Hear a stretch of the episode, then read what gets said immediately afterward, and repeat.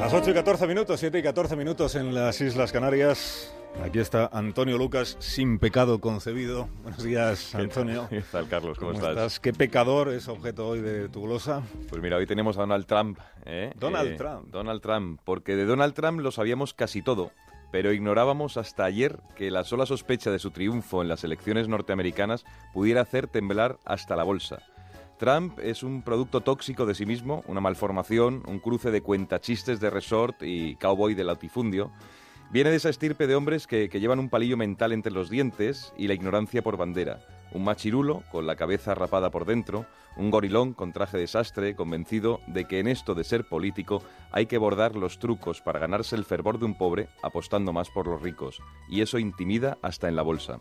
Aquel tiburón de oro que se levantó un rascacielos con su nombre en Nueva York quiere dominar el mundo, dispuesto a demostrarnos que mejor que convencer es asustar. Si uno se fija bien en las trazas de Trump, en sus andares, en el felpudo color azafrán que le da al pelo forma de pelo, en la sonrisa de gourmet de Big Mac, puede adivinar a uno de esos tipos viscosos que se acodan en la barra de cualquier bar de mala muerte y le alaba los servicios a una camarera mientras le merodea, le merodea con las córneas el final de las medias. Es tropa que tiene la razón identitaria en la bragueta, y eso también lo saben en la bolsa. A Donald Trump no le puedes dejar solo en la Casa Blanca. Sería como retroceder un siglo y plantar de nuevo algodón en los jardines de la residencia.